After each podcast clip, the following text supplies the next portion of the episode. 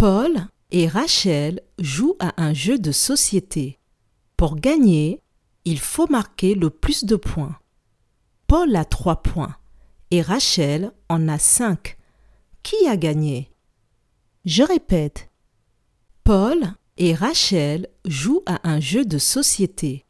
Pour gagner, il faut marquer le plus de points. Paul a trois points et Rachel en a cinq. Qui a gagné?